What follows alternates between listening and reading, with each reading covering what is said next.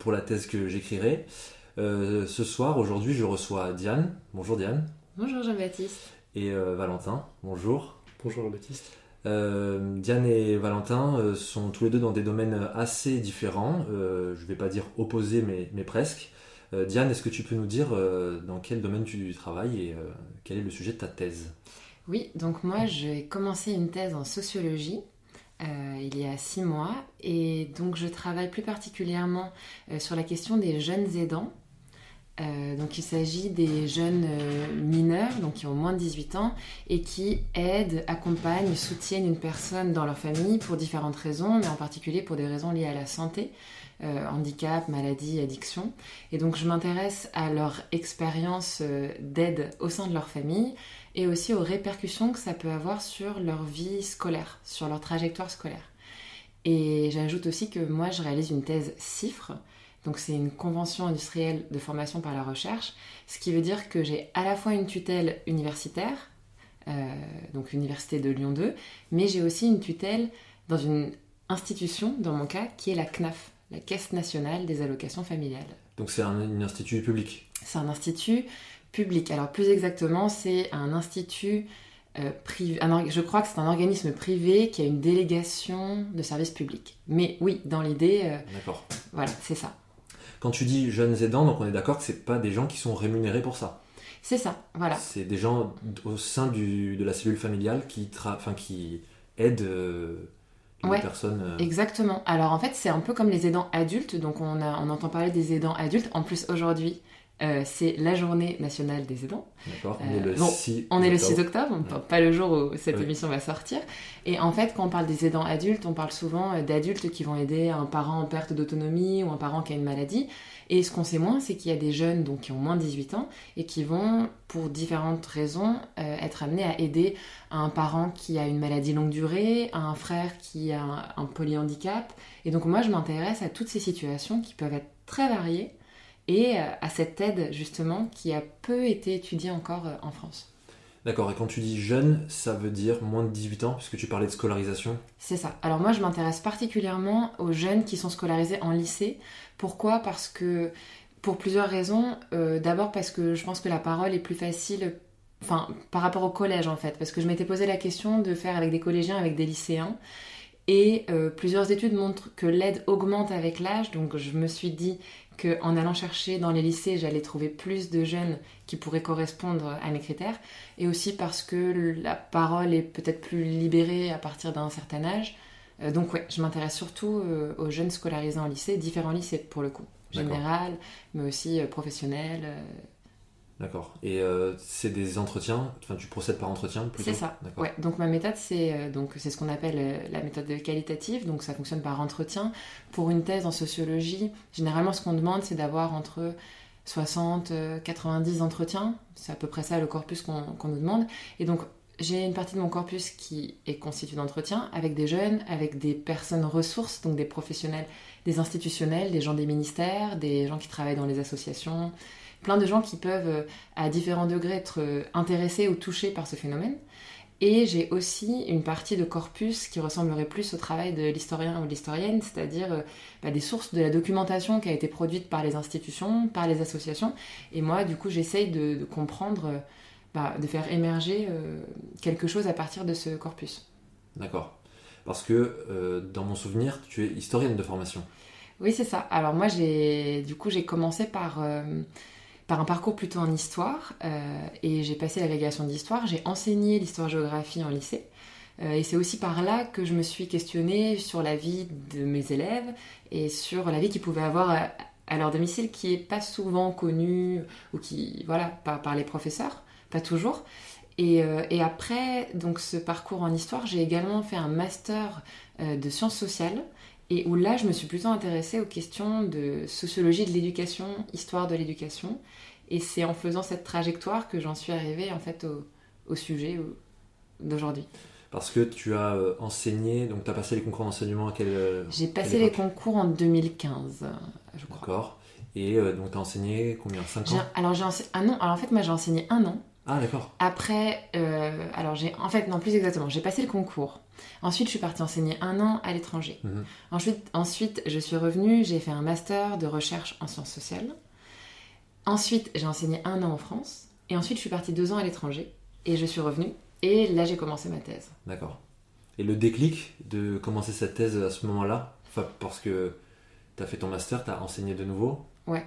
Et euh, tu as fait le master en pensant que tu allais faire une thèse? C'était Hmm. C'est venu comment en fait? Bah, Je pense que, bah, un peu comme pour toi, j'imagine, on en discutait tout à l'heure, euh, moi j'ai toujours un peu hésité entre la recherche et l'enseignement. Pas hésité parce que les deux me plaisaient et aussi parce que l'université dans laquelle euh, j'ai été formée, donc euh, l'école normale supérieure de Lyon, prépare surtout à, enfin, prépare à des carrières dans la recherche. Et donc j'ai toujours eu cette idée en tête que bah, un jour peut-être je pourrais faire de la recherche, même si, enfin avant d'arriver à l'ENS, je ne savais pas ce que c'était de la recherche. Et j'ai mis beaucoup de temps à comprendre même que ça pouvait être un métier, que ça pouvait être... Euh, donc euh, j'ai toujours un peu hésité. J'avais fait un premier projet de thèse euh, juste après ma première année d'enseignement, mais en fait je ne l'ai pas déposé. Enfin bon, j'ai eu beaucoup de, de, comment on dit, en avant, en arrière, quoi, d'hésitation. Et là en fait j'ai postulé à cette bourse de thèse particulière, mais on en parlera peut-être après pour les modalités de la bourse parce que c'est quand même important. C'est toi qui as fait la démarche donc C'est moi qui ai fait la démarche. En fait, euh, j'ai entendu parler d'une bourse de thèse euh, qui était proposée par la CNAF. Donc en fait, la Caisse nationale des allocations familiales propose chaque année euh, une bourse de thèse de 3 ans pour des étudiants surtout dans les disciplines des sciences sociales, donc sociologie, géographie, économie, entre autres, pour travailler sur des sujets qui, les qui intéressent la CNAF. Donc ça peut être des sujets euh, liés à la jeunesse, liés à la famille, liés aux questions de handicap, de vieillesse. Et donc moi j'ai proposé euh, mon sujet à la CNAF parce que j'avais entendu parler de cette bourse de thèse par une, une autre doctorante qui l'avait obtenue et qui m'en avait dit euh, le plus grand bien. Et, donc vraiment j'ai postulé pour obtenir cette bourse-là. D'accord.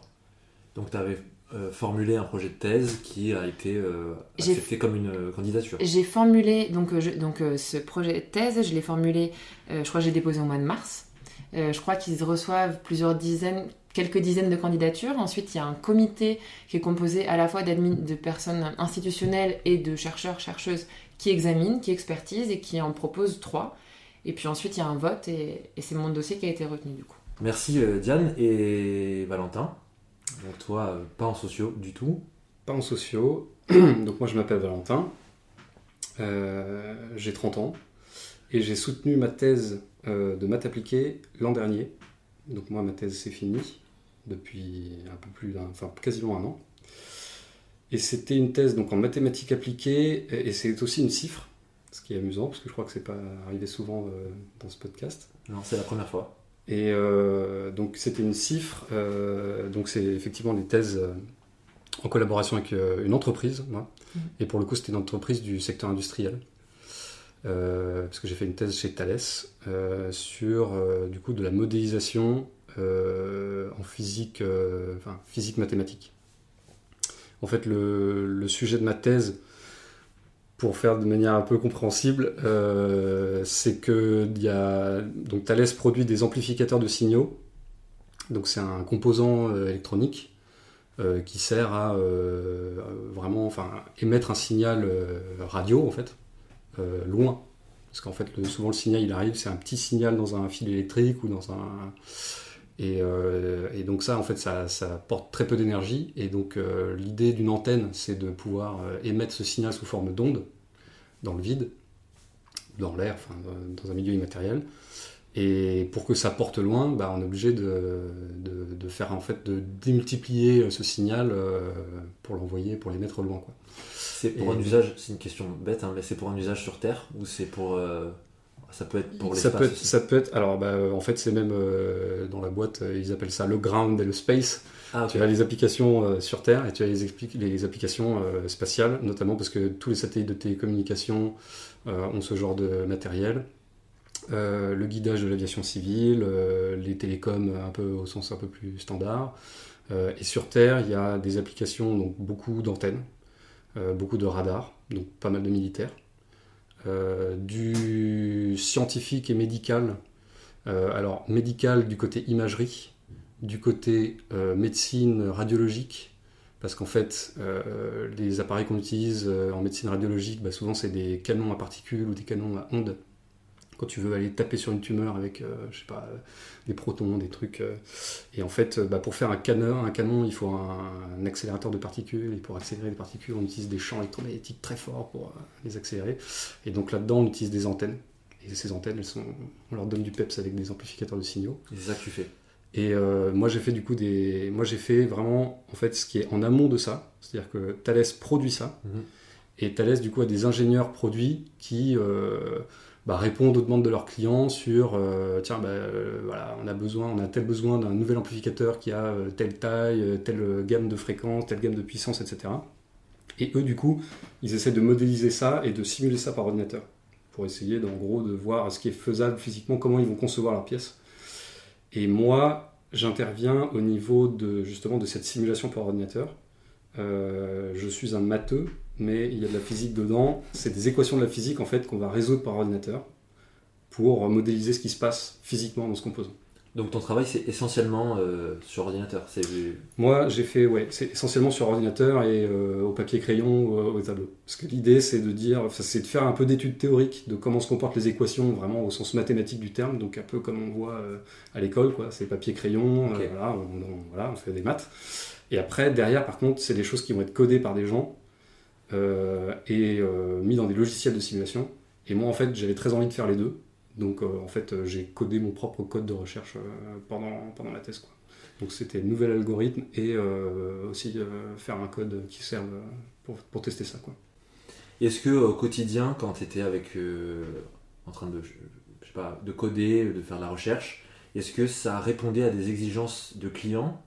Ou bien, ou bien est-ce que c'était, tu avais une, une, certaine liberté et un, je sais pas, un, rail, on va dire, sur 6 euh, mois ou sur euh, un an, ou je sais pas hein, quelle est la durée, tu travaillais sur euh, vraiment ton sujet sans être influencé par des exigences de commande ou de patron? En fait, moi j'ai eu beaucoup de chance et je pense que c'était lié justement au fait que le, chef de l'équipe était un ancien chercheur en maths. Mmh. c'était donc c'était très en amont, c'est-à-dire que le but c'était pas d'avoir un code qui marchait pour la boîte après, c'était pas de, c'était pas une commande en fait. C'était pas, euh, voilà, il y a tel projet, euh, je sais pas, tel client veut tel amplificateur, il faut qu'à la fin des trois ans, ou en tout cas que ce soit les, les trois premières années, ce soit ça, et que après ça prenne la suite, je sais pas, sur des, des, ingénieurs produits, des trucs. Moi, c'était vraiment en gros un plan assez large, assez en amont. Euh, d'ailleurs, ça s'appelait un plan d'études amont aussi, je me rappelle bien, comptablement. Et donc, donc ouais, on, avait vraiment les coups des franches. Même au départ, on avait, quand on fait une candidature de thèse, on cadre un peu les trucs, on dit voilà, on va développer une nouvelle méthode qui va faire telle et telle, euh, telle et telle chose. Euh, moi, on a même bougé par rapport à ça, parce que l'idée, c'était vraiment de voir ce qu'il était possible de faire. En fait, c'était vraiment, l'idée, c'était de renouer contact avec euh, l'université, de renouer contact avec du personnel chercheur, notamment mon directeur de thèse universitaire, pour pouvoir avoir les bonnes idées et faire ces bonnes idées qui pourraient servir pour l'entreprise si j'ai bien compris, c'est toi qui as postulé pour ça Ou alors on est venu chercher Alors, c'est moi qui ai postulé parce que, euh, pour des raisons euh, assez alimentaires à la base, c'est que je devais faire un stage de fin d'études à la fin de mon master. Donc tu étais à la fac à ce euh, moment-là J'étais à la fac. J'étais à la fac, j'étais dans un master plutôt orienté recherche de mhm. notes appliquées. et il fallait faire un stage de fin d'études. La plupart des gens, en fait, c'est vraiment un master orienté recherche. Donc la plupart des gens, en fait, ils contactent des chercheurs du labo qui chapeautent un peu ce master. Et euh, ils essaient de se trouver un directeur de thèse dans le domaine qu'ils veulent. Et leur stage, en fait, c'est un stage de, de, pré préparation à la thèse. Euh, moi, en fait, j'avais des doutes un peu. Euh, enfin, ouais, j'avais un petit peu envie de, de, faire autre chose que les maths universitaires que j'avais fait jusque-là. et du coup, j'avais très envie d'aller en industrie, parce que notamment, j'avais envie de faire des trucs un peu, justement, mettre les mains dans le code, mettre les mains un peu dans le cambouis. Et donc j'ai cherché, euh, j'ai cherché un stage de fin d'études, mais je cherchais un stage de fin d'études qui puisse déboucher sur une thèse quand même, parce que ça me trottait un peu euh, de faire une thèse industrielle. D'avoir le côté euh, matheux, un peu rigoureux et tous les trucs que j'ai adoré étudier dans les maths, et en même temps un côté un peu concret derrière, un petit côté exigence très matérielle mmh. pour, pour faire ça. Et, et, en fait, c'est un stage où le sujet m'intéressait vraiment et il y avait la possibilité éventuellement de faire une thèse derrière qui s'est concrétisée pendant le stage. Donc du coup, après, ça, ça a filé quoi. Donc plutôt coup de chance, enfin coup de chance en tout cas. ouais, enfin. Bah oui, enfin du coup j'ai enfin j'ai quand même pas mal postulé, hein, j'en ai j'en ai vu j'en ai vu pas mal, mais celle-là c'est en fait ce qui était un coup de peau, c'est que moi le sujet m'intéressait vraiment beaucoup, ça faisait partie des ça faisait partie des trucs que j'avais déjà vus déjà, ce qui n'est pas forcément le cas. Il y a plein de trucs j'ai postulé, enfin j'ai cherché un peu tout et n'importe quoi un peu dans les dans ces domaines-là, parce qu'on peut pas se préparer à tout en fait. Mm. Et euh, mais là c'était des sujets qui m'intéressaient vraiment pas mal. Et, euh, et euh, le contact est bien passé avec le personnel avec qui j'avais travaillé. donc tout, ouais, tous les feux étaient ouverts. Et puis eux, bah, coup de peau, ils ont, enfin, l'argumentaire de ce chef d'équipe simulation de, refaire des thèses, de reprendre contact avec la recherche universitaire, ça, ça, a marché, ça a convaincu en interne, et donc du coup, bah, on est parti. D'accord. Et dernière question là-dessus, j'y ai pensé pendant que tu parlais. Est-ce que tu n'as pas peur que euh, tes recherches puissent servir à des mauvais usages? Est-ce que c'est possible? Je sais pas, hein, mais euh, parce que vu que ça va, ça peut forcément être utilisé à des fins militaires ou peut-être même à des fins civiles, euh, je sais pas, purement commerciales pour développer des technologies qui seraient pas forcément, qui pourraient être nocives, par exemple. Mm. Parce que c'est une éventualité à laquelle tu as pensé Alors en fait, oui, parce qu'en fait, de toute façon, enfin, concrètement, c'est Enfin, c'est... Moi, j'ai fait ma thèse chez Thales, donc euh, Thales, c'est en, grande partie de, l'armement, du militaire, etc. Euh, et moi, personnellement, c'est pas des choses. Euh, enfin, moi, ça me pose pas de problème. En fait, bon, c'est, un très vaste sujet, mais le fait de, travailler pour des applications militaires mm. ne me dérange pas. Ce qui me dérange, ça peut être les politiques commerciales qu'on a dans l'armement, où, bah voilà faire du commerce d'armes avec, euh, avec des, pays peu recommandables, des choses comme ça, c'est problématique. Euh, l'usage euh, militaire, même en parlant de, même si je faisais que pour du militaire français, mm. voilà, parfois. Pour la défense. Voilà, même pour de la défense qui est parfois un peu. de l'attaque. pas, pas, forcément très bienvenue, ça peut poser des problèmes. Mais moi personnellement, en tout cas, ça ne me dérange pas en fait que ça puisse être dans les externalités négatives en fait. D'accord. Mais tu me disais hors antenne que tu adorais la guerre en plus, toi.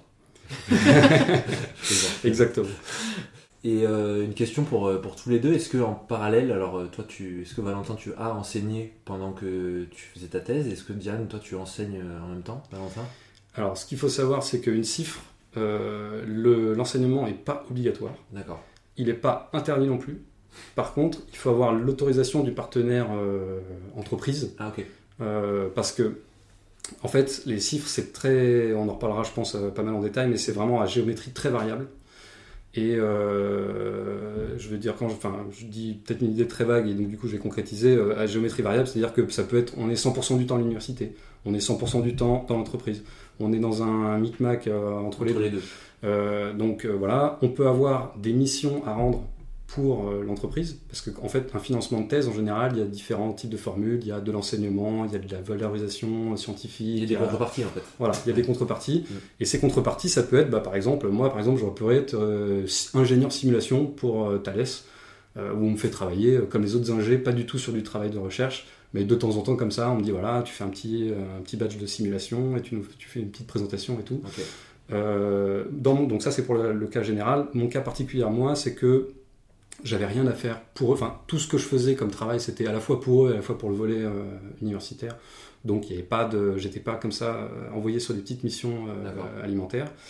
Et personne. Alors, côté universitaire, mon directeur était plutôt partant pour que je fasse de l'enseignement.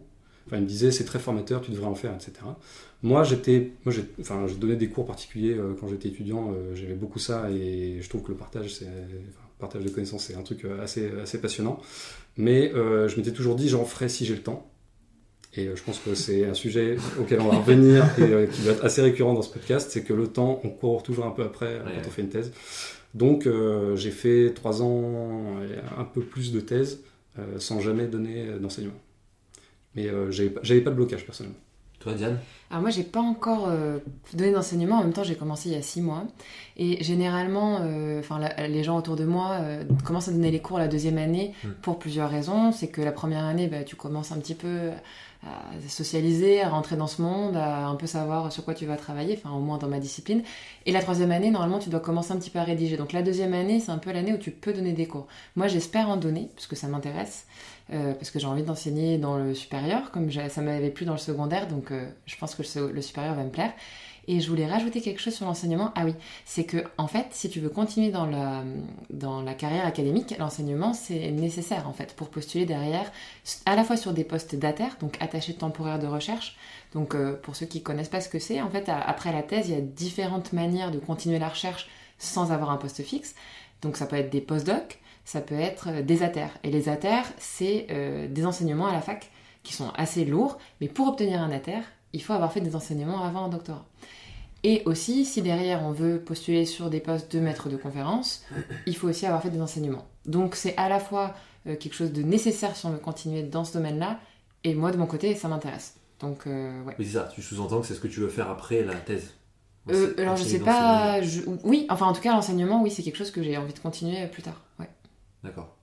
Je savais pas qu'il y avait besoin d'enseigner pour faire de la terre. Et je- bah, dans, dans les disciplines, alors ça dépend peut-être des disciplines et des facs, Mm. mais euh, dans nos disciplines, en tout cas, oui, c'est. Bah, en fait, comme les ATER, c'est très concurrentiel. hein. donc, euh, en fait, euh, pour obtenir un poste d'ATER, ouais, c'est mieux d'avoir fait des enseignements avant. Parce que, alors, du coup, côté scientifique, euh, je pense que c'est c'est peut-être un peu plus fréquent qu'il y ait des thésards cifres qui ne fassent pas du tout d'enseignement. Et du coup, pour avoir des qualifications euh, pour l'enseignement en recherche euh, après, souvent on te dit de passer par un ATER si tu n'as pas fait d'enseignement. Mm. Et donc, du coup, peut-être que c'est moins obligatoire, on va dire, et que du coup, ils attendent que tu, que tu sois un petit peu obligé de, de te rattraper en fait sur le- l'enseignement en ATER. Mais euh, j'avoue que j'avoue que je suis pas bien sûr euh, de ce que j'ai dit. Mais, mais ce qui est vrai, pour remonter sur ce que tu disais tout à l'heure, c'est que la cifre, c'est normalement, enfin ça dépend des cifres, mais dans mon cas aussi, c'est un temps plein de recherche. Alors que la plupart des allocations de recherche dans les universités comprennent euh, un temps d'enseignement. Donc sur ça aussi, euh, je pense, euh, on le voit dans tes épisodes, il y a vraiment des géométries très variables sur les thèses, en fonction des disciplines, mais aussi dans une même discipline, en fonction de la bourse de, recherche que, enfin, que tu as, et en fonction des, des- des demandes, enfin des devoirs que tu as en tant que doctorant. Ah oui, parce que les, cinq duos d'invités que j'ai eu avant vous, ça n'avait rien, rien à voir. Non, mais en tout cas, ils expliquaient que leur temps de recherche était euh, réduit de moitié par l'enseignement et parfois en fait réduit en totalité quand euh, c'était leur première année d'enseignement et qu'ils devaient préparer les cours, corriger, aller à la fac parce que parfois ils habitent dans une ville et ils enseignent dans une autre et qu'en fait la thèse prend autant de retard que l'enseignement leur prend de temps. Et oui, là du coup, c'est pas du tout vo- votre cas. Euh, Et toi, Valentin, après la, thèse, ton objectif c'était pas d'enseigner de, de toute manière? J'ai postulé à un ATER en fait. Ah. Euh, j'ai postulé à un ATER, mais euh, c'était euh, c'était vraiment pas vraiment une démarche très réfléchie, on va dire. C'est que je, je savais pas trop ce que j'allais faire, je savais pas trop à quel rythme j'allais trouver un, un job après. Je voulais me fermer aucune porte en fait. Je me posais aussi, enfin, ça a été une question récurrente pendant ma thèse. Est-ce que je veux continuer la recherche? Est-ce que, euh, notamment la recherche euh, académique, pourquoi pas? Est-ce que, enfin voilà, ça, faisait partie de. Je voulais pas me fermer de, porte, donc j'ai postulé. J'étais sur liste d'attente. Ils m'ont recontacté pour me dire que j'étais pris. Et là, c'est le moment où en fait, moi, j'avais fait mon choix personnellement de faire autre chose. Et du coup, j'ai en fait, j'ai fait appel à la personne suivante sur la liste d'attente. Mais euh, et c'est pour ça que je pense qu'il m'avait pas demandé euh, de de- d'heures d'enseignement à ce moment-là. Mais euh, bon, je pense que c'est pas. Je sais pas s'il y a des. enfin, je pense que ça dépend vraiment des filières. Ça dépend vraiment des exigences euh, particulières qu'imposent effectivement les filières, les, les unités de formation et de recherche. Et puis euh, aussi, ça dépend aussi du volume d'enseignants qui se cherchent à pourvoir, Ouais, etc. ça, je pense qu'il y a des moments où ils se posent pas la question, ils disent venez, venez. Donc euh, voilà, ça dépend. Si on revient un peu sur le fond euh, de, ta thèse, euh, Diane, est-ce que tu as. Bon, là, c'était au tout début, mais quelle découverte, c'est un mot euh, très ambitieux, mais qu'est-ce que tu as découvert déjà dans les premiers entretiens que tu as fait, si tu peux nous en parler Et qu'est-ce qui a pu te surprendre euh, Ou des, entretiens qui ont pu aller contre les, les attentes inconscientes que tu pouvais avoir sur tel ou tel sujet, tel ou tel type? Ouais. Alors euh, effectivement, donc j'ai commencé il y a quelques mois. J'ai pour l'instant, pour te donner un ordre d'idée, j'ai fait euh, une vingtaine d'entretiens.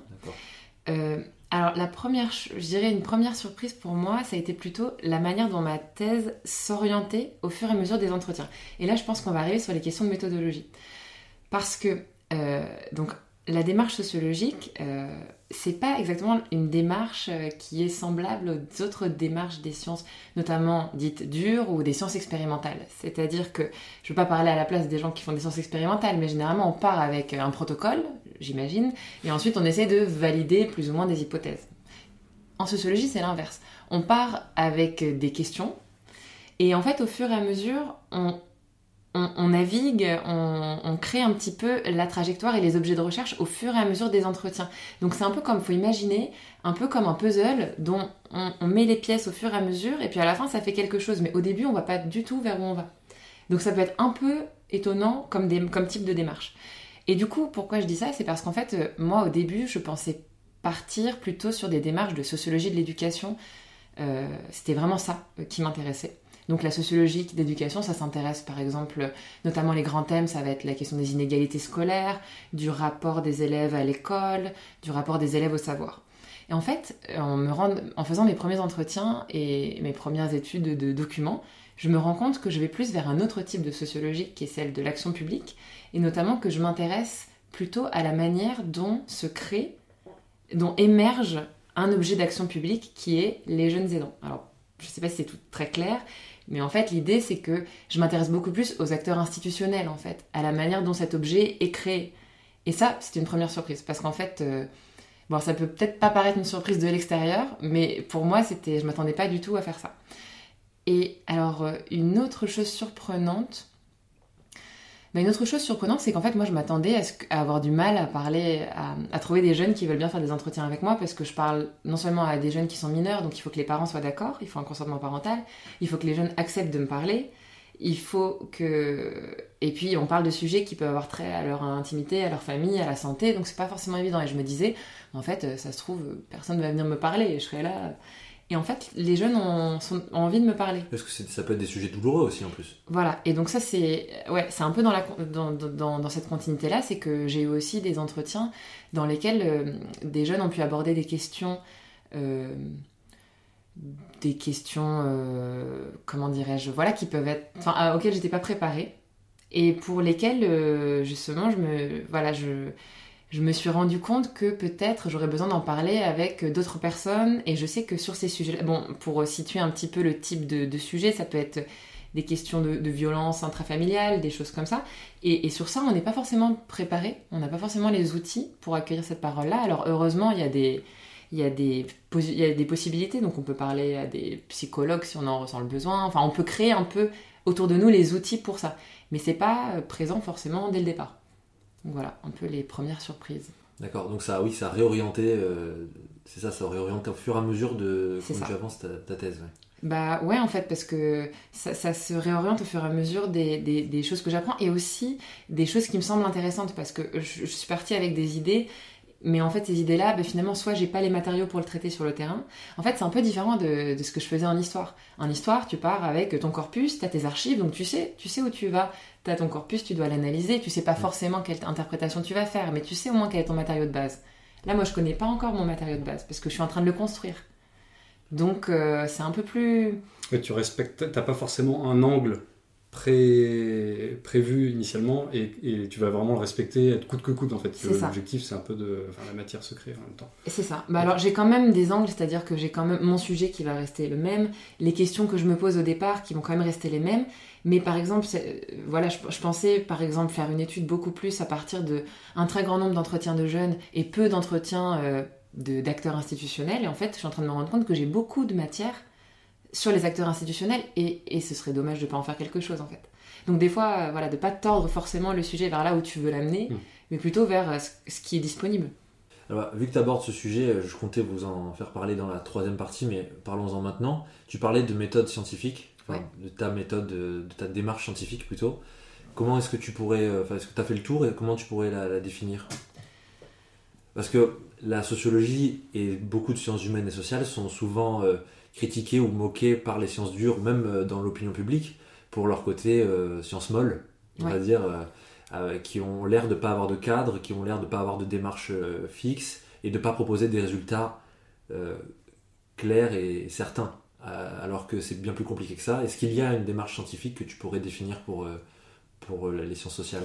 Bah, déjà, pour répondre à ce que tu dis sur euh, les critiques faites aux sciences sociales, euh, bah, je conseillerais à tous nos auditeurs et auditrices de lire Bruno Latour, euh, qui a écrit des très belles choses sur comment les scientifiques des sciences dites dures sont aussi soumis à un très grand nombre de facteurs qui font varier grandement non seulement les expériences, mais aussi les résultats en fonction d'un très grand nombre de, de choses. Ça, c'est une première réponse.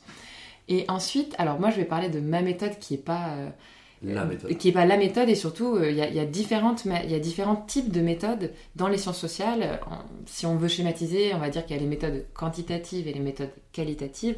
Quantitatives, ça va être, euh, pour le dire à très grande ligne, des, des, statistiques. Alors c'est pas des statistiques, mais c'est sur un échantillon euh, relativement significatif, même si on peut questionner à partir de quand c'est significatif, etc. Mais de, de, faire des tris croisés des, à partir de variables en fait. Par exemple, euh, les méthodes quantitatives, ça permet, si on prend un échantillon euh, de, on va dire, de la population française, des, personnes de, 30 ans, et on regarde quels sont euh, leurs goûts, si on veut savoir quels sont leurs goûts pour la lecture, ou si le goût pour la lecture est plus présent chez les femmes ou chez les hommes, eh ben, on va faire on va poser un questionnaire à 1000 personnes, et puis ensuite on va regarder à partir des variables, voilà, il y a plus de femmes qui lisent, les femmes lisent plus que les hommes, etc. Ça c'est, on va dire, quanti. Moi, je fais du qualitatif. Donc, moi, j'ai aucune vocation à l'exhaustivité. C'est-à-dire que ma thèse, elle va reposer sur un nombre d'entretiens qui ne peut pas être significatif. Moi, il faut plutôt l'imaginer comme une, typologie. En géographie, on fait ça. Ou un éventail, si vous voulez. En fait, moi, ce que j'essaye de voir, c'est j'essaye, euh, j'ai un éventail qui est tout blanc et je me dis, bah, sur cet éventail, chaque petit, euh, chaque petit bout de bois, c'est un type d'aide ou un type d'aide apportée par les jeunes. Et moi, je vais essayer de le remplir pour essayer de montrer, bah voilà, il y a des jeunes qui vont apporter de l'aide euh, domestique, par exemple. Il y a des jeunes qui vont apporter du soutien émotionnel. Il y a des jeunes qui vont apporter une aide financière. Et petit à petit, j'essaye un petit peu de remplir tout cet éventail pour, euh, en fait, montrer la variété des expériences d'aide, parce que c'est ça mon sujet.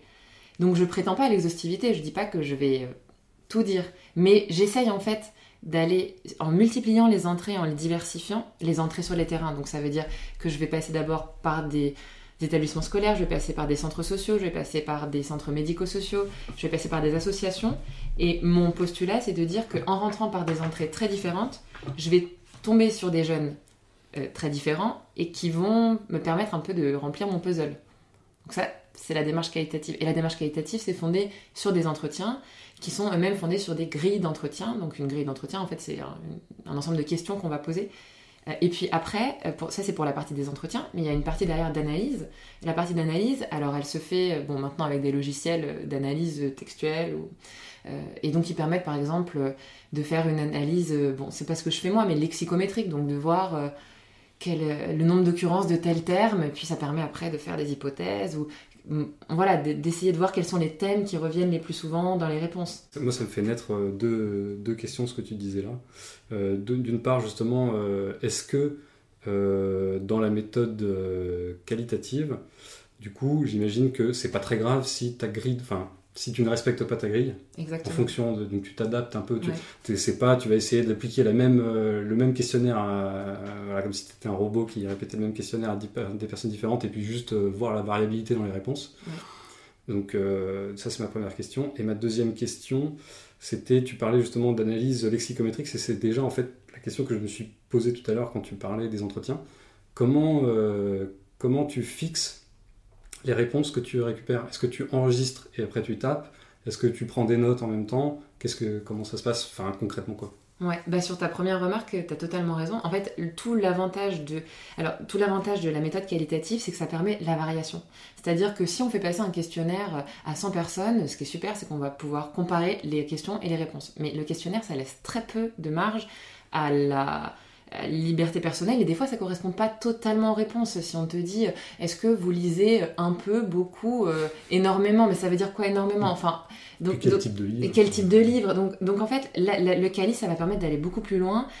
Et justement, et d'ailleurs, je précise que moi, je fais des enquêtes qualitatives parce qu'il y a déjà eu des enquêtes quantitatives sur mon sujet. Donc, en fait, j'essaye d'apporter autre chose, en fait.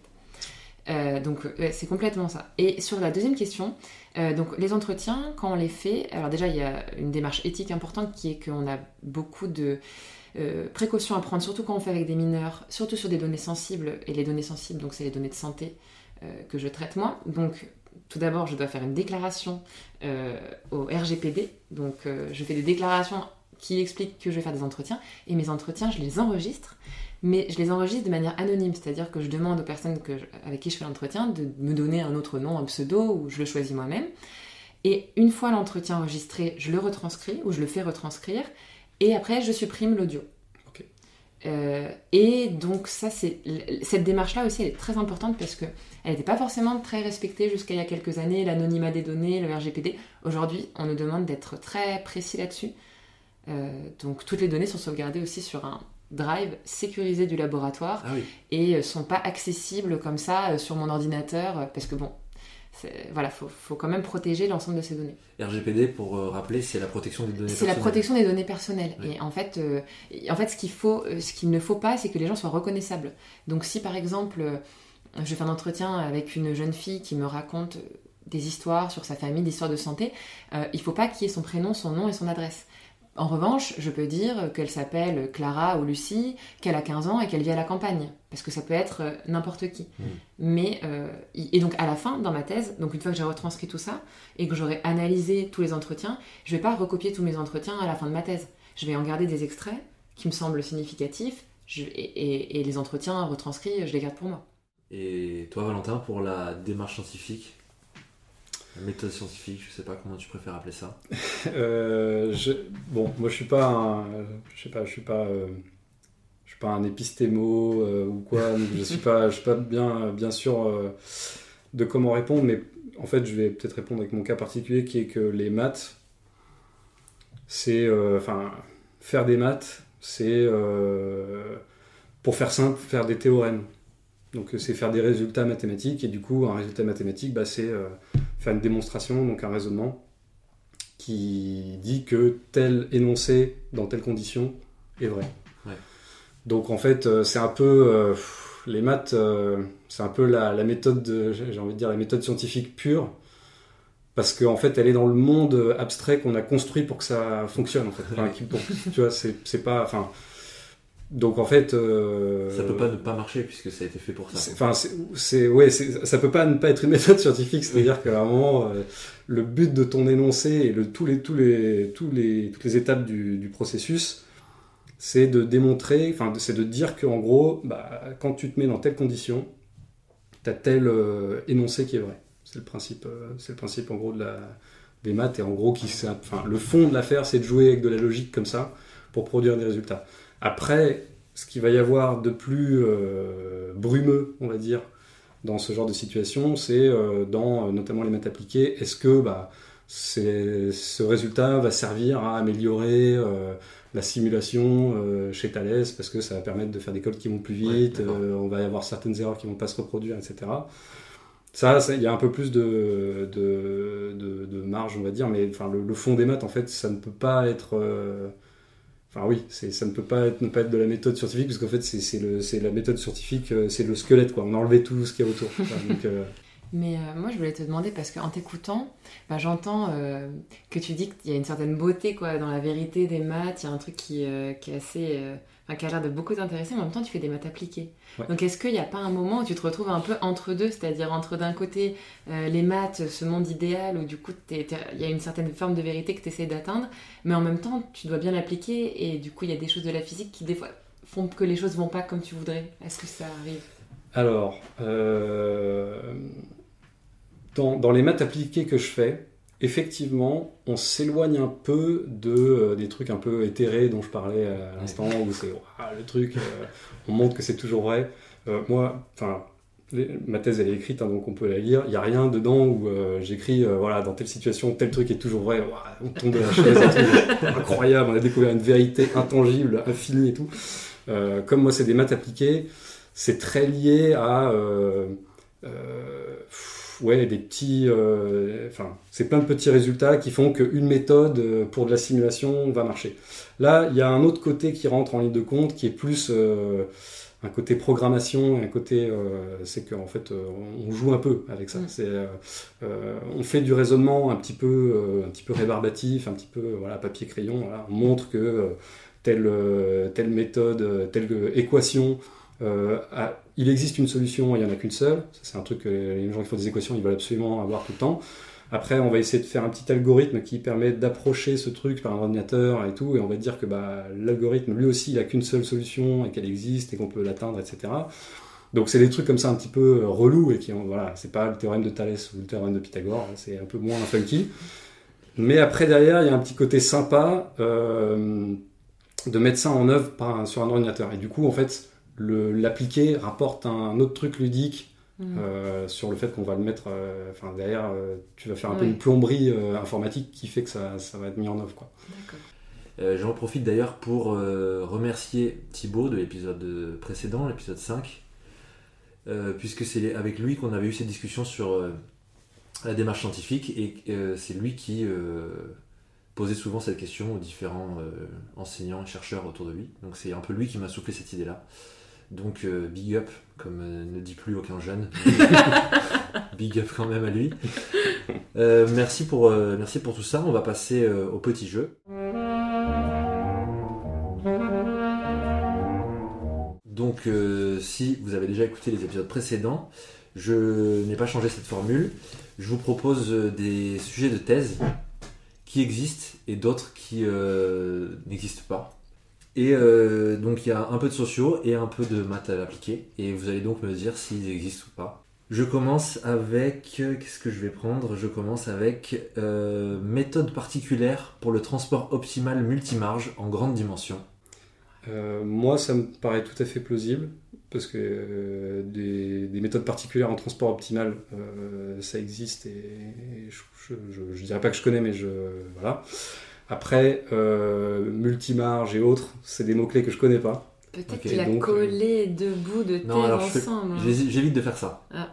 C'est-à-dire que Moi, je, peux, je peux mélanger 4 ou 5 sujets, mais j'évite de prendre un sujet et de changer un mot parce que ça c'est vraiment, vraiment salaud. Moi, je pense que ça, c'est c'est tout à fait possible. Ça existe. Ah, Tout à fait, c'est en, en train d'être écrit à Paris-Saclay. D'accord. Voilà. Euh, je continue avec euh, une thèse de sociaux. Technique et culture, deux points. Une symbolique sociale, deux points. Le moulin et le meunier. Ce que j'aime bien, c'est que c'est assez. euh, ça, c'est. Je sais pas si c'est un vrai sujet de thèse, mais en tout cas, c'est bien foutu parce que tu sais, t'as à chaque fois la dualité qui est Mais faite sur trois niveaux différents. et- On adore Donc c'est faire des peut-être presque plus un poète qui a fait ça. Ouais. mais, euh, Non, moi j'aurais envie de dire, euh, j'aurais envie de dire non que ça sort de ton esprit euh, malin. Et non, c'est une vraie thèse. C'est vrai une vraie thèse. Alors, euh, le site m'indique 1985 parce que ça peut pas aller au-delà, mais Mm. c'est probablement une plus ancienne thèse que ça. Et j'aime bien pour les sciences humaines et sociales aller euh, dans les premières parce que souvent les titres et les méthodes ont énormément changé. voilà, il y a vraiment Là, une vocation esthétique là dans le truc. Ouais, ouais, ouais. Ça a été soutenu à Toulouse 2. Voilà. Je continue euh, ben, en maths appliquée. Étude numérique de modèles mathématiques décrivant la propagation de flammes dans un milieu gazeux bidimensionnel. Euh, Je dirais que. Bon, moi de base, je pense que tous les sujets peuvent exister. je dirais juste comme ça que si je vois ce sujet euh, à un symposium ou un truc, je sais pas si ça me fera, si ça me fera trop triper d'y aller, quoi. Euh, je sais pas, il y a des trucs un peu louches. Ça existe. Ça existe? Ok. Ça existe. euh, Alors, c'est un milieu bidimensionnel, c'est un milieu plat, du coup, c'est un plan? En fait, je- pense que. Enfin, là, c'est une étude numérique. Donc en fait, généralement, euh, en numérique, quand on fait des nouveaux trucs, euh, enfin, souvent quand tu essayes des modèles, tu, es- tu réduis les dimensions Mhm. pour euh, que ce soit moins long, moins coûteux à faire en, calcul par ordinateur. Et donc souvent, tu commences par faire même de la 1D. Donc la, la propagation d'une flamme sur une ligne, ça se... Tu vois pas euh, surtout Ouais. une ligne en maths, euh, donc une ligne sans épaisseur euh, Ouais. du tout. Donc ça n'a pas de réalité vraiment physique derrière, mais c'est juste qu'en fait tu veux montrer que telle méthode, tel algo pour résoudre telle équation va bien marcher déjà sur un cas 1D. Après tu vas rajouter 2, 2D, même si pareil, la propagation du feu sur un plan un truc en 2D, bah, Ouais. c'est bon, physiquement, je pense que les, les physiciens ça les fait un peu douter. Mais le but c'est que souvent ça rajoute déjà de la complexité Ouais. Et et, tu puisses après tu fais sur le modèle 3D. Ouais, voilà. ok. Une thèse de sociaux, du dehors vers le dessous, une approche dialectique des, des expériences et des pratiques des transports publics urbains et de leurs réseaux extérieurs et souterrains. Ah, ça, j'aime bien comme titre. Du dehors et du dessous. Mais ça, c'est un peu un truc de géographie. Du dehors vers le dessous. Ah, du dehors vers le dessous. Une approche dialectique d'expériences et de pratiques des transports publics urbains et de leurs réseaux extérieurs et souterrains. C'est juste le dialectique Oui, qui ce me que fait je veux dire, ça fait, tiquer. ça fait douter. ouais. Ça fait douter. Ça fait douter. Mais bon, euh, tout est possible. Mais, euh, mais en tout cas, j'ai- j'aime bien le... la poésie du titre. Mais le dialectique me fait un peu douter. Ai-je raison? oui, tu as raison, mais pas à cause du dialectique. C'est ça qui est marrant, c'est que donc c'est une thèse qui n'existe pas. J'ai gardé quasiment que une approche dialectique, c'est le seul truc qui reste. Ah oui. La vraie thèse, c'était quelque chose comme euh, du dehors vers le dedans, et c'était en fait sur les espaces publics et les espaces domestiques. Ah, d'accord. Donc j'ai euh, changé tous les mots, enfin Ouais, fait une sorte de parodie Ah, du truc, mais c'était une approche dialectique euh, et le reste est... Et C'était une thèse récente ou c'était. euh, Euh, non, c'est aussi euh, 1985. C'est, Ouais, j'ai ouais. pris que des anciennes. Parce que la dialectique, de euh, la dialectique, ça fait un peu. euh, Ouais. C'est un peu daté comme, comme mot. Quoi. Euh, j'en ai une autre, la galère, deux points. Analyse des conduites marginales des jeunes. Ouais, ça, moi je dis que ça existe, clairement. Ouais, la galère, deux points. La galère de points. Ouais. Bah, on a eu euh, des hommes et des capuches. hein, On a eu des trucs un peu. Bah oui, c'est pour ça en fait. euh, ouais. C'est ça le problème, c'est que c'est très dur de trouver des, des thèses qui n'existent pas. C'est, Bah, c'est une vraie thèse. Mais aussi parce que, en notamment en sciences sociales, on reprend parfois dans le titre Le des, le verbati- ouais. les verbatimes, le vocabulaire des, enquêtés, Oui, complètement. pour donner un peu de. Voilà. En plus, la galère, là, ça devait être révolutionnaire de- d'employer ça dans une thèse euh, en 1980. Enfin, ah oui, en probablement avant, d'ailleurs. 1980, ouais. Et enfin, le dernier, naître ailleurs, deux points, ceux qui meurent et demeurent. C'est quoi C'est un truc de rappeur. euh, naître ailleurs. Mais Naître. naître, le verbe Le naître. verbe naître ailleurs, naître deux ailleurs. points, ceux, c'est eux qui meurent et demeurent. Alors ça. Ah oui, d'accord, je viens de comprendre.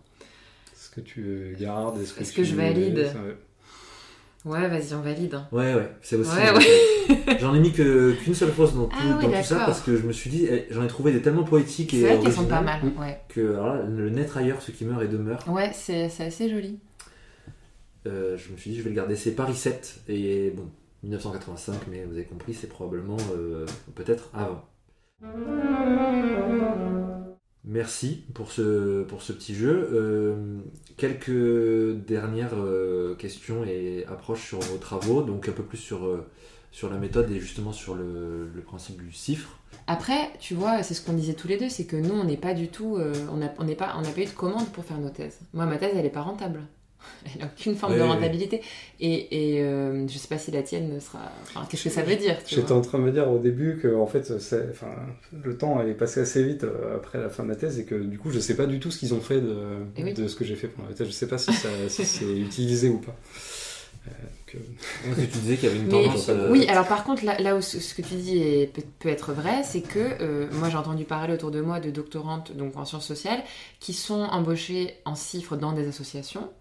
Et comme souvent c'est dans des petites structures, bah, du coup elles ont plusieurs casquettes. Donc elles ont, et, comme on en parlait tout à l'heure sur la répartition de leur temps, elles vont être peut-être euh, 4 jours par semaine sur des missions institutionnelles, enfin des missions de l'assaut, donc euh, de la formation, de l'accueil du public, etc. Et un jour par semaine pour faire leur thèse.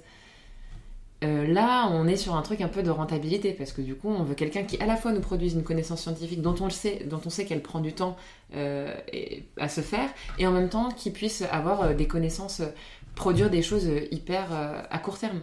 Et en fait, je pense que c'est là toute la dualité de la thèse cifre. Et moi, je suis très contente qu'on me demande pas de produire des choses à court terme, parce qu'en fait, en thèse cifre, tu as toujours ces questions de court terme, long terme, de la demande institutionnelle, la demande de l'entreprise et la demande de l'université qui sont à des échelles complètement différentes et qui sont des formats complètement différents. Et ça, ça peut être un peu.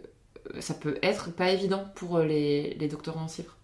Toi, ça t'est arrivé Moi, ça m'arrive pas parce qu'en fait, moi, euh, donc comme c'est ton cas, moi en fait, je suis euh, euh, embauchée à la CNAF euh, pour réaliser ma thèse. Donc en fait, euh, je n'ai pas d'autres missions en plus. D'accord. Ce que De tu disais tout à l'heure. ouais. Voilà. Ouais, ouais. moi, j'ai- je voulais savoir justement, tu tu, factuellement, tu travailles où? En fait Eh ben, Est-ce que tu, ouais. tu travailles dans les locaux de la CNAF tout le temps et, enfin, Combien de temps tu y passes Alors en fait, donc euh, bah, c'est pour ça que je suis à Paris, c'est parce qu'une semaine par mois, je viens, euh, donc quatre jours par mois, je viens à la CNAF. Euh, donc en fait, c'est le- les modalités du, de ce contrat-là, c'est que quatre jours par mois, on est dans les locaux de la CNAF à Paris, et plus exactement, on est à la direction de la recherche. Donc il y a une direction de la recherche à la CNAF. Qui, ouf. Ouais, c'est c'est Tu aurais pu le mettre dans ton jeu. Est-ce qu'il y a un, qu'il y a une département direction de la recherche, recherche euh, et c'est qui produisent des recherches vraiment très intéressantes, à la fois sur euh, des choses euh, prospectives, donc euh, par rapport aux millions d'allocataires CNAF, essayer d'imaginer, de, voir- de faire des simulations pour des changements, bon, par exemple le changement de l'APL, qu'est-ce que ça implique, c'est quoi les conséquences, des choses rétrospectives, et puis des, des recherches un peu plus euh, qualitatives comme celles que je fais, ou celles que font d'autres doctorantes, sur des sujets sur lesquels voilà, il n'y a, pas de but d'exhaustivité ou de faire sur des millions de personnes, mais de proposer un peu des nouvelles perspectives en fait. Et donc je suis 4 jours par mois dans ces locaux-là et le reste du temps au laboratoire. Après, ces modalités-là, c'est comme ça dans ce contrat-là. Je sais qu'il y a d'autres contrats où c'est euh, moitié-moitié, où c'est 100% du temps en entreprise. Ouais, tout à fait. Moi, j'étais dans un laboratoire euh, assez volumineux. Euh, et donc il y avait à peu près une quarantaine de doctorants. Et euh, moi, je faisais partie des rares cifres qui venaient régulièrement au laboratoire. Parce que donc moi, dans mon cas particulier, en fait, je crois qu'il y avait, euh, je crois que dans le contrat au début, euh, il y avait un 50-50 qui avait été écrit. Mais pour moi, enfin, en gros, c'était open bar. Quoi. Enfin, le matin, je pouvais décider si j'allais à Thales ou si j'allais au labo. C'était assez, assez libre. J'ai été quasiment, euh, enfin, la première année de ma thèse, je passais euh, pas 100% du temps, mais vraiment, euh, je pense, euh, 90% de mon temps à l'université, parce que j'étais avec mon directeur de thèse et qu'en fait, moi, dans mon cas particulier, en fait, il y avait quelques idées côté industriel, mais que l'idée, c'était vraiment de trouver un chercheur qui aurait la bonne idée à faire sur ce projet-là. Et donc, du coup, bah, le chercheur, ça a été mon directeur de thèse, et du coup, j'étais avec lui pour essayer de comprendre cette idée et pour mettre tout ça en œuvre. Donc, j'ai eu vraiment beaucoup, beaucoup besoin d'être avec lui la plupart du temps. Et puis après, bon, il y a déjà le fait que lui a- est parti euh, dans un laboratoire en Allemagne. Donc, je le voyais, j'avais moins besoin d'aller au labo parce que j'étais plus à une porte euh, de l'autre côté du couloir de lui pour aller lui poser des questions quand j'avais besoin. Euh, ce qui est déjà pas toujours le cas avec un directeur de thèse, mais j'ai eu la chance d'avoir quelqu'un d'extrêmement disponible et voilà, donc ça c'était très cool. Et, et après, du coup, ça c'est. Enfin, côté entreprise, on m'a dit, comme tu es allé très souvent au début euh, à l'université et que là, tu plus trop de raison d'y aller et que en plus on avait mis 50-50, essaie de rééquilibrer. Donc, du coup, sur la fin, j'étais plutôt 4 jours par semaine sur 5, voire même toute la semaine à Thales et j'allais de temps en temps au labo. euh, pour la vie euh, scientifique, on va dire, assister à des séminaires, euh, qui est une part très importante de, l'uni- de, de la recherche universitaire, et notamment comme moi je savais pas trop ce que je voulais faire, euh, Mm. voilà, c'est des trucs auxquels j'ai essayé de continuer de, de participer. Tu me disais tout à l'heure aussi, avant qu'on commence à enregistrer, qu'il y avait des choses euh, sur les, que les gens, euh, même les universitaires, ne connaissaient pas forcément sur les thèses euh, CIFRE. Et que tu Ouais, les alors prévenir, on va les prévenir, mais les... raconter les coulisses de ça. Ouais, le, bah, une des cou- enfin, parmi les coulisses, euh, enfin, parmi les choses vraiment à savoir sur les thèses CIFRE, et c'est ce que Diane disait à l'instant, euh, c'est que une thèse CIFRE, c'est un contrat tripartite entre une université, une entreprise et un doctorant. Et que au-delà de cette formule, il y a tous les, enfin, il y a beaucoup de, voilà, beaucoup d'arbitrages qui se font. Donc euh, ça peut euh, avoir des conséquences sur euh, le salaire, ça peut avoir des conséquences sur l'endroit où on travaille, ça peut avoir des conséquences sur plein, plein de choses. En règle générale, je, je suis même pas sûr que ce soit toujours le cas, mais en règle générale, on est quand même plus embauché par l'entreprise. Enfin, on a plutôt un, contrat de, de droit de l'entreprise dans laquelle on travaille. Mhm. Donc moi j'étais salarié Thales en fait pendant ma thèse. Moi, je suis Toi, de la salarié de la, ouais. de la CNAF, euh, etc. Donc ça, c'est des, des choses à savoir. Euh, donc il faut être un peu vigilant. Enfin, quand on fait une thèse, il faut toujours être vigilant. Tout le monde dit ouais, il faut faire hyper attention à qui t'encadre parce que une thèse avec un bon directeur de thèse qui est dispo, c'est génial. Une thèse avec un directeur de thèse qui est jamais là et où à chaque fois, euh, quand tu as un doute, bah, il faut attendre un mois que qu'il vienne t'aider. Euh, c'est très compliqué. Là, du coup, il y a ça en un peu plus buissonnant et un peu plus complexe parce que du coup, il faut faire gaffe un peu à cet arbitrage. Il faut faire gaffe aux entreprises qui essayent d'avoir justement euh, euh, un employé de plus euh, pour faire des tâches de l'entreprise euh, avec en plus un résultat scientifique à la clé qui est valorisable mais qui en fait euh, vont utiliser la personne comme un employé un peu moins cher. et du coup, cette personne-là va avoir du mal à produire son résultat scientifique, ça peut être très compliqué. Donc ça, ça c'est les trucs auxquels il faut faire attention. Mais il y a aussi des avantages assez importants, et notamment c'est de ça qu'on parlait tout à l'heure. C'est que notamment c'est vraiment des thèses chiffres euh, comme euh, dans mon cas en fait on va dire dans des trucs qui sont assez proches ingénierie R&D R&D recherche et développement. R&D recherche et développement. Donc en, fait de la recherche en, en, entreprise. en fait c'est de la recherche euh, qui est la différence du travail universitaire dont le but est de produire de la connaissance peu importe s'il y a une application derrière un des un des, des aspects assez importants c'est que quand on fait de la R&D dans sa thèse. Donc c'est souvent le cas quand on fait une thèse cifre en maths, en physique, en bio, etc. Euh, c'est une activité que euh, les entreprises en général déclarent comme euh, éligible pour du crédit impôt recherche. Donc en fait, les, les entreprises ont des exonérations de charges pour cette activité. Donc il y a il y a plusieurs choses à voir là. C'est que euh, ça me permet d'ailleurs de, en fait, de répondre un peu à la question que tu as posée à Diane tout à l'heure sur est-ce qu'on essaie de rentabiliser la recherche ou des choses comme ça. Euh, clairement, en ce moment, il y a énormément de communication euh, qui met énormément en valeur les tests chiffres. et à chaque fois, les tests chiffres, quand on enseigne une, tout le monde est content. Parce que l'entreprise est contente d'avoir un employé qui coûte pas très cher, notamment parce qu'en général, quand on fait des maths et de la physique, c'est des activités crédit impôt recherche, donc en fait, il y a des exonérations derrière. Le, budget pour la CIF, en général, en plus, est abondé en partie par l'État. Donc en fait, non seulement l'entreprise euh, a des exonérations fiscales, mais en plus, elle reçoit de l'argent de l'État pour faire cette thèse en particulier. Et le laboratoire universitaire est hyper content parce qu'il y a une thèse qui est financée par pas lui. C'est-à-dire pas ni de l'argent de l'université, ni de l'argent du CNRS, de, de, de, la, de l'INSERM, de tout ce que vous voulez, enfin de l'organisme, euh, des, unités mixtes de recherche, etc. Donc en fait, euh, on a l'impression que, c'est trop marrant parce que c'est une espèce de poule renard vipère, on a l'impression qu'en fait personne ne paye, tout le monde reçoit de l'argent d'un autre et tout le monde est content. En fait, ce qui se passe derrière, c'est que c'est quand même beaucoup de l'argent de l'État qui est mis dans ces, là-dedans. Et c'est que l'État fait plus confiance en fait euh, aux entreprises mm. pour euh, trouver des besoins un peu euh, vitaux, concrets, rentables, etc.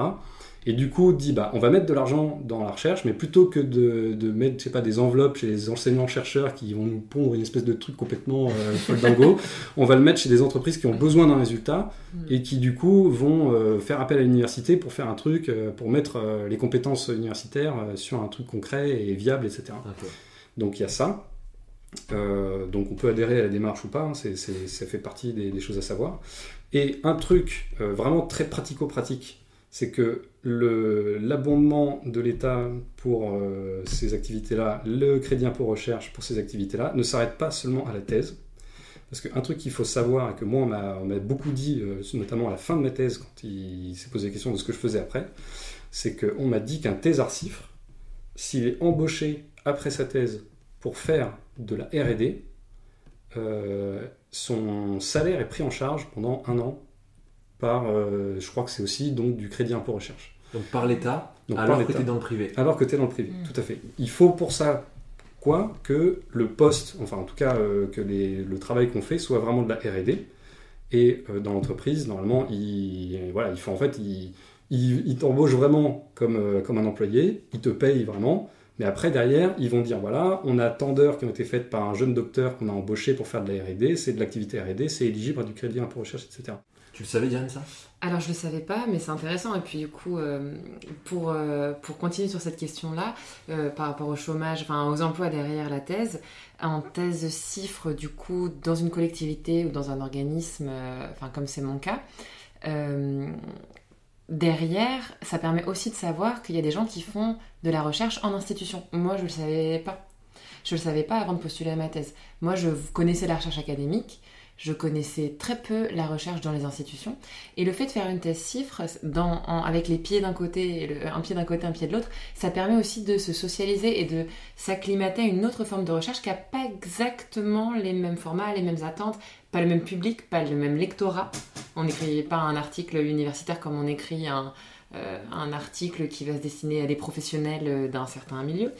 Donc, et donc finalement, la thèse cifre, dans ce cas-là, ça permet aussi de s'ouvrir les portes vers de la recherche institutionnelle. Dernière question avant de passer aux recommandations culturelles. J'aimerais que vous me disiez, parce qu'on peut imaginer que des étudiants plus jeunes nous écoutent, euh, en licence ou en master, qu'est-ce que euh, serait le meilleur conseil que vous pourriez leur donner ou bien que vous auriez reçu? J'ai pas, j'ai pas vraiment. Euh, je, vais, je vais un peu flinguer le jeu et je vais, je vais faire plutôt l'inverse en disant quelque chose que j'ai toujours entendu comme une espèce de conseil un peu rassurant et que, que j'ai trouvé ne pas marcher. Ok. Et du coup, pour lequel il mm. faut faire. Euh, du coup, mon conseil, ce sera de se méfier de ce genre de conseil. Euh, c'est horrible parce que je vais dire un truc qui est un peu décourageant, donc j'espère que je vais pas, je vais pas trop, décourager des gens. Mais euh, moi, on me disait, enfin, moi, j'ai toujours eu à toutes les étapes de, mon cursus universitaire l'impression que, parce que les, les, thésards, on les voit qui sont chargés de TD. Donc en fait, il n'y a pas une énorme différence entre et nous. Quand on est en L1, ok, ils ont 5 ou 6 ans de plus. Et il y a quand même du chemin à faire avant d'y arriver. Mais plus euh, on avance et plus on se rapproche, euh, enfin, moins le, gap est important. Euh, et donc, moi, il y a vraiment des moments quand j'étais en M1 et même en M2, donc vraiment les dernières années avant la thèse, où je me disais, mais c'est dingue, en fait, j'ai encore l'impression que ce que je fais, c'est à des années-lumière que de ce que font les, les gens en thèse, quoi. Euh, et moi, je voyais ça comme, euh, comme quelque chose d'à la fois euh, une marche un peu flippante où je me disais ils sont vraiment très forts. C'est-à-dire que moi, des trucs où je galère, où j'ai l'impression de ne pas arriver à faire des exos, du coup, je suis en galère sur des trucs très scolaires. Eux, pour eux, c'est voilà, c'est faut pas faut pas qu'il y ait des difficultés là-dessus puisque ils sont sur un, autre chose quoi. Il faut pas qu'ils soient freinés par ça. Donc je me, ça, ça me faisait un peu flipper. Je me disais, euh, mais jamais j'arriverai à ce niveau-là. Quoi. Moi, je fais un semestre sur un truc, je galère, je passe mon examen, je suis content, j'ai une bonne note parce que j'ai compris le truc. Six mois plus tard, j'ai tout oublié euh, et je suis largué. Donc ça, euh, je trouvais ça un peu flippant. Et en même temps, je me disais, bon, en même temps, la thèse, t'as pas besoin de savoir à chaque étape, redémontrer le truc, le point 4 super dur de tel cours que tu avais fait. Il y a des moments aussi où tu dis, bon, ça on connaît, c'est bon. Et donc, moi, on me disait toujours, mais t'inquiète euh, le gap qui reste, tu vas le remplir, euh, ça va se faire un peu, enfin pas naturellement ou tout seul, mais ça va se faire au fur et à mesure que tu progresses. Et euh, en fait, c'est faux, manifestement. En fait, c'est pas que c'est faux, mais c'est que la réponse elle est ailleurs. C'est que c'est pas du tout le même travail, c'est pas du tout le même fonctionnement. Donc il y a des choses extrêmement scolaires où on se dit bon bah voilà on ne mettra plus jamais euh, deux heures dans une salle avec une copie et je devrais résoudre un exo et si j'ai pas bon on met zéro et c'est la cata. Ça, effectivement ça n'arrivera plus. Mais il y a quand même certaines choses, certains acquis euh, très scolaires et du coup on perd un petit peu la valeur de cet acquis justement par le côté très scolaire. Euh, qu'il faut qu'il soit vraiment bien maîtrisé et bien su quand on, bah, quand on fait de la recherche dans un domaine. Et donc moi, ce que, enfin voilà, du coup, le fond de mon conseil, c'est c'est un truc un peu, euh, un peu, enfin, je sais pas comment les gens vont se débrouiller avec ce conseil, là, c'est d'essayer de repérer ce qui est euh, vraiment important dans les, le, matériau scolaire qu'on reçoit, euh, et enfin, ce qui est vraiment important pour justement le côté un peu recherche, le côté un peu parce que voilà une recherche enfin être thésard c'est pas être super bon en colle quoi. C'est pas être super bon quand on te met un tableau au tableau on te balance un exercice super dur il faut être un crack et le réussir. C'est des trucs beaucoup plus euh, de science, vraiment au sens euh, pur du terme. Toi, Diane? Bah, en fait, c'est marrant parce qu'on n'est pas du tout sur les mêmes disciplines ni les mêmes sujets, mais ça me parle beaucoup ce que tu viens de dire. Et du coup, je vais continuer un peu, euh, je pense, ta, ta, réflexion. Moi, je. Alors, il y a deux choses que je voudrais dire. La première, c'est sur les doutes, et la deuxième, c'est sur la curiosité. sur les doutes, moi, je. Enfin, le conseil que je donnerais, c'est de pas s'inquiéter lorsqu'on doute. Au contraire, je trouve que le doute est très euh, salvateur. Parce que pour, dans mon cas, moi j'ai beaucoup douté euh, sur, euh, et, même encore aujourd'hui, voilà, je ne sais pas si je vais continuer dans la recherche, je ne sais pas sous quelle modalité, mais bon, pour l'instant j'ai une stabilité de 3 ans pour faire de la recherche et j'en suis ravie. mais voilà, je pense que si il y a quelqu'un qui nous écoute et qui se dit est-ce que je vais faire de la recherche, est-ce que je vais pas en faire, mais qu'est-ce qu'il y a derrière, etc. Bon, il y a beaucoup de choses qui font douter.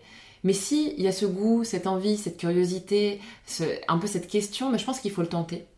Faut le tenter parce qu'en fait, euh, et j'arrive à ma deuxième question qui est, enfin mon deuxième point qui est la curiosité.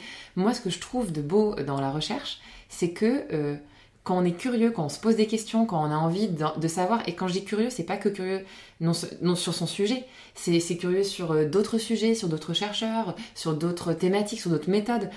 En fait, c'est ça qui fait, pour moi, hein, c'est ça qui fait une des parties qui fait qu'on avance bon, déjà, on n'est pas obligé d'être un rat bibliothèque pour faire de la recherche. On n'est pas obligé. Euh, enfin, voilà, il y a différents types de recherche, il y a différents types de thèses.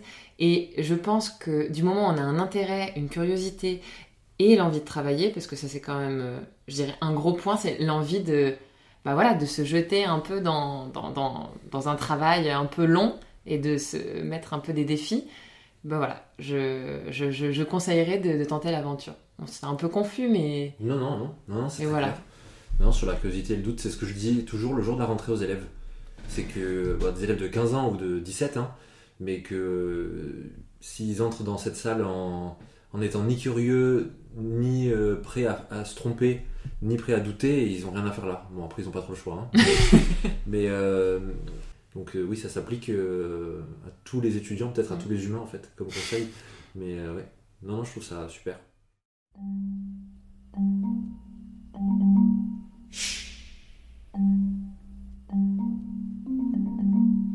On va maintenant passer aux recommandations culturelles. Donc j'ai demandé à mes invités de penser à, un produit culturel, un objet culturel euh, qui les a intéressés ou qui euh, est encore dans leur vie aujourd'hui.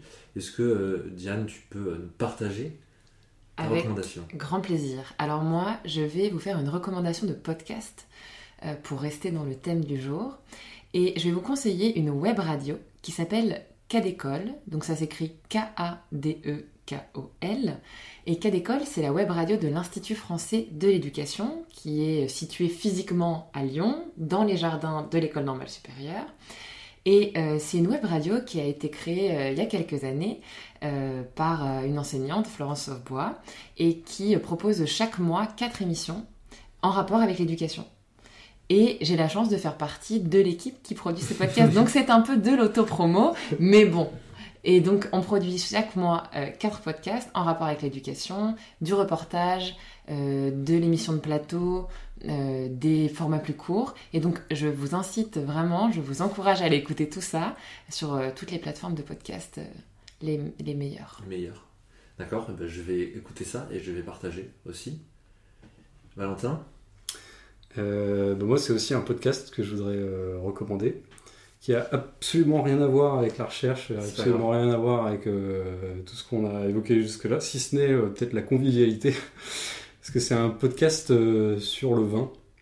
Mhm. qui est fait par un, caviste et tenancier de bar à vin, à côté de chez moi en l'occurrence, et qui s'appelle Les Sourires du vin, et qui va en fait, enfin, il, lui, il va voir des vignerons ou des gens qui travaillent autour du vin. Il y a des, podcasts avec un tonnelier, il y a des podcasts avec d'autres cavistes, donc qui, sont, qui travaillent dans le vin, mais pas forcément, euh, qui sont pas forcément dans, dans la vigne, quoi. Et euh, moi, c'est des choses qui m'intéressent. Euh, et voilà. Donc, Théoriquement, bien sûr. pas du tout un. En théorie, non, non, je ne pratique pas. c'est vraiment, c'est toujours le côté matheux, tu vois. Je, je reste dans le, voilà. Et non, c'est consommer avec modération, bien sûr. Je précise, je sais pas s'il faut le dire, mais alors à consommer avec modération, mais comme ça a commencé quand même depuis un certain temps, je pense qu'il doit y avoir une bonne cinquantaine d'épisodes maintenant. Donc euh, si les qui veulent se faire une énorme cuite de podcast euh, là-dessus, ils peuvent y aller. Donc ça s'appelle Les Sourires du vin. Et euh, on trouve facilement en cherchant dans son moteur de recherche préféré. Je crois que la plateforme qui fait ça, c'est Ocha.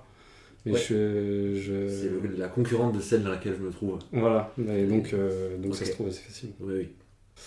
Et puis sinon, bah, ils ont euh, une cave et, euh, un bar qui sont vraiment face à face en plus dans la même rue. Tu peux nous dire très peut-être? Rue de la Roquette, 106 ah, rue de la Roquette, euh, la cave et le, le bar c'est le 73 je crois, mais c'est en fait c'est juste en face. Donc entre Bastille et Fille du Calvaire quoi. Entre Bastille et le Père Lachaise, enfin entre, ah entre Voltaire et Bastille. Ok. Très bien. moi c'est une recommandation, comment on dit, vidéo c'est une série qui s'appelle The Nick. Euh, ça s'écrit euh, K-N-I-C-K, comme l'équipe de basket de, New York. c'est une série qui a été lancée et réalisée par Steven Soderbergh, donc grand cinéaste américain, je pense et euh, dont l'acteur principal est euh, Clive Owen, aussi, qui est lui très connu plutôt euh, d'habitude pour des films, mais là c'est dans une série, donc de quoi elle parle? C'est une série qui se déroule dans un hôpital new-yorkais en 1900, qui s'appelle, je crois, The Knickerbocker, quelque chose comme ça. donc c'est l'abréviation du, du, nom de l'hôpital. Et en fait, c'est très intéressant à plusieurs titres. Déjà parce que ça se concentre sur l'histoire, euh, on va dire avec un grand H, c'est-à-dire sur euh, l'histoire de la médecine et comment euh, les années 1900 sont une bascule pour la médecine.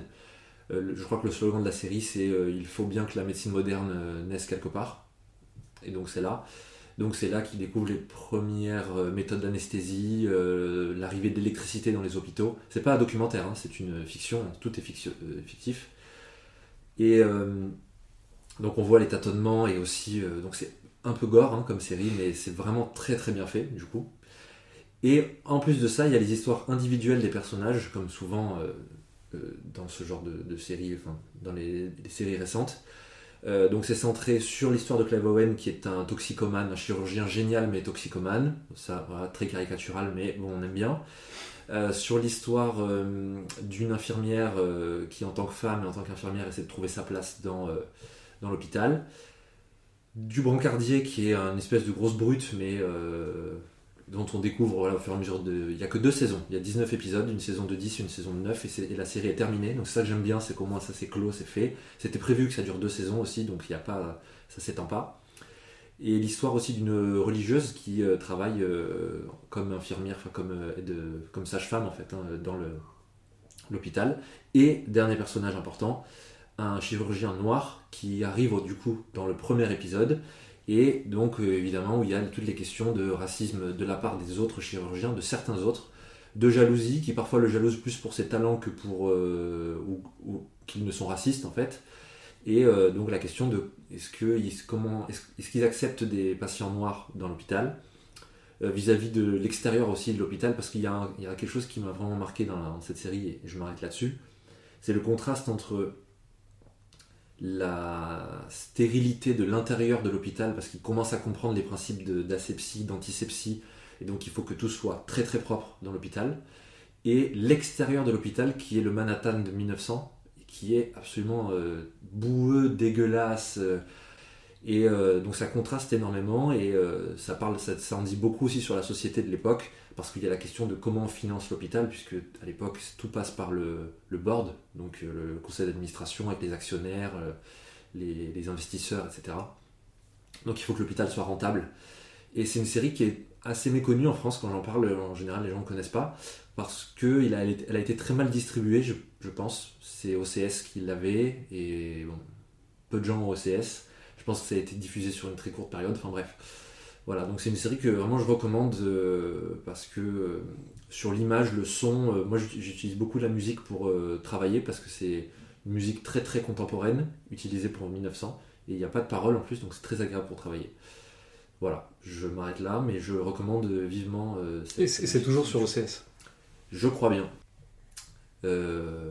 voilà, c'est tout. Je vous remercie. Merci, Merci à toi. Merci beaucoup d'avoir accepté l'invitation. Euh, d'être venu, d'avoir partagé votre expérience. J'espère que ce sera utile. Moi, j'ai beaucoup aimé euh, vous entendre parler de ça. Et puis, euh, je vous dis du coup à un prochain épisode dans deux semaines. Ce sera l'épisode donc 7. Merci. Merci. Bonne soirée. Au revoir.